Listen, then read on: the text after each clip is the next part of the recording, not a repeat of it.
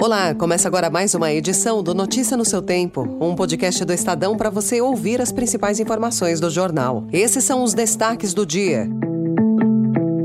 STF vira balcão de queixas contra a Justiça do Trabalho. Regramento da reforma tributária deverá sofrer pressão de vários setores. E, enfim, brasileiros presos em Gaza chegam ao Egito depois de um mês de guerra.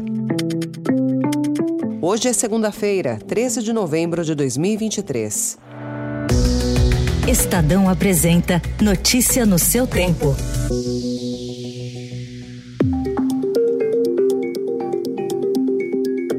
Vamos tentar hoje travessia fronteira. Espero que hoje dá certo. O grupo do Canhunos todos já estão no ônibus. Então, acredito, hoje vai dar certo, grande chance. Aquele vez foi fechada, mas essa vez. Depois de mais de um mês de tentativas frustradas, os 32 brasileiros e palestinos que estavam sem poder sair da faixa de Gaza conseguiram atravessar a fronteira e chegar no Egito ontem. Segundo Itamaraty, duas pessoas, mãe e filha, que constavam na lista original, decidiram permanecer em Gaza. Os brasileiros passaram a noite no Egito e devem embarcar para o Brasil ainda hoje. Também ontem, o ministro das Relações Exteriores do Brasil, Mauro Vieira, falou sobre a libertação. Eu posso dizer que todo o esforço para a libertação dos brasileiros, todos desde o início, desde o dia 7, foi feito pelo governo do presidente Lula, por instrução dele, acompanhamento diário.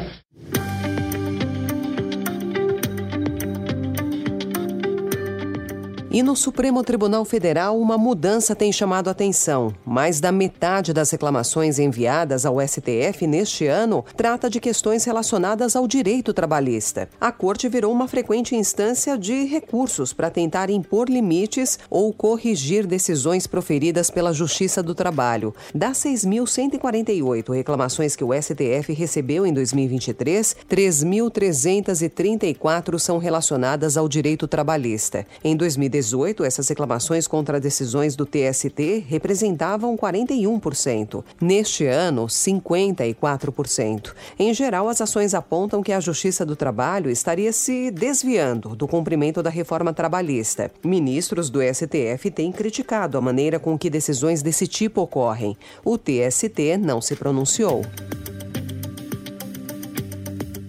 Assessores do ministro da Justiça, Flávio Dino, receberam no ministério uma integrante do Comando Vermelho duas vezes nesse ano. Conhecida como a Dama do Tráfico Amazonense, Luciane Barbosa Farias esteve em audiências com dois secretários e dois diretores da pasta de Dino em três meses. Em postagem no Instagram, Luciane escreveu ter levado denúncias de revistas vexatórias e um dossiê sobre violações de direitos fundamentais e humanos. A falta de controle controle pode até representar um risco para os servidores. Procurado, o Ministério da Justiça alegou que Luciane integrou uma comitiva e era impossível o setor de inteligência detectar previamente a presença dela.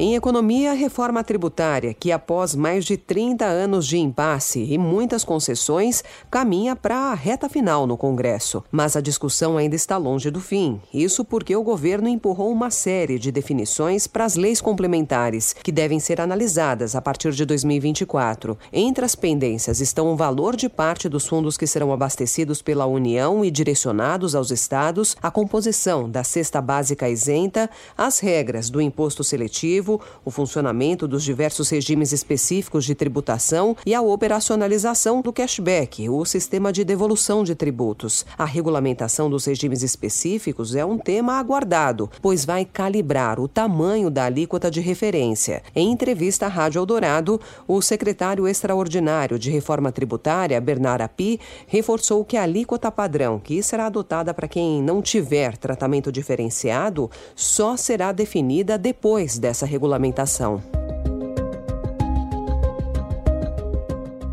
Nos destaques internacionais, os nove ex-presidentes de países da América Latina, incluindo o argentino Maurício Macri e o escritor Mário Vargas Llosa, que assinaram um manifesto em apoio ao candidato presidencial argentino Javier Milei. A chapa La Libertada avança, liderada pelo candidato libertário, que disputa a presidência com o peronista Sérgio Massa, atual ministro da Economia, compartilhou nas redes sociais um comunicado agradecendo o apoio recebido. Além de Macri, os ex-líderes Ivan Ivan Duque, Mariano Rajoy, Jorge Quiroga, Sebastián Pinheira, além dos mexicanos Felipe Calderón e Vicente Fox, assinaram um comunicado em apoio ao libertário. No texto, os signatários afirmaram que o candidato governista Sérgio Massa representa a continuidade de um modelo econômico fracassado que jogou o país em permanente estagnação durante décadas.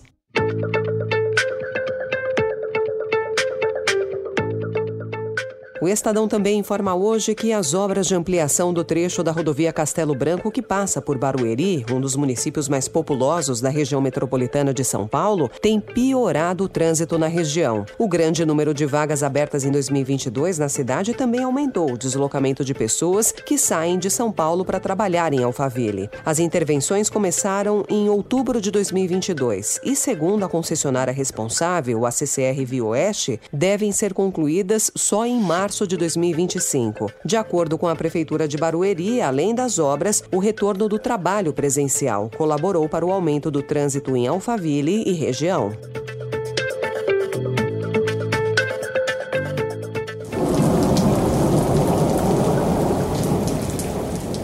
A cidade de São Paulo foi duramente afetada pelas chuvas da última semana e pelo menos 50 mil pessoas foram atingidas diretamente. Conforme levantamento da Federação Nacional de Seguros Gerais, com o aumento desse tipo de ocorrência, mais brasileiros têm procurado seguros residenciais. A instituição aponta que houve uma elevação de 25% no índice de penetração desse tipo de seguro entre 2017 e 2021. Segundo a pesquisa, em 2021, a região do país com maior participação foi a Sul, seguida de Sudeste, Centro-Oeste, Nordeste e Norte. No caso dos estados, Santa Catarina, Paraná e Distrito Federal aparecem na frente. E após ser alvo de polêmica por questões relacionadas ao agronegócio na prova de ciências humanas, o Enem voltou a abordar o setor agrícola ontem, quando foram feitas as provas de ciências da natureza e matemática. Conhecimentos sobre pesticidas e desmatamento foram cobrados dos alunos. Para especialistas, as perguntas eram técnicas e sem críticas ao agro. O segundo dia teve uma taxa de abstenção de 32%, maior do que no domingo passado, de 28%. Essa foi mais uma edição do Notícia no seu tempo, com apresentação e roteiro de Alessandra Romano, produção e finalização de Felipe Caldo. O editor de núcleo de áudio é Manuel Bonfim. Você encontra essas notícias e outras informações em estadão.com.br. Obrigada pela sua escuta até aqui e uma excelente semana. Você ouviu Notícia no seu tempo.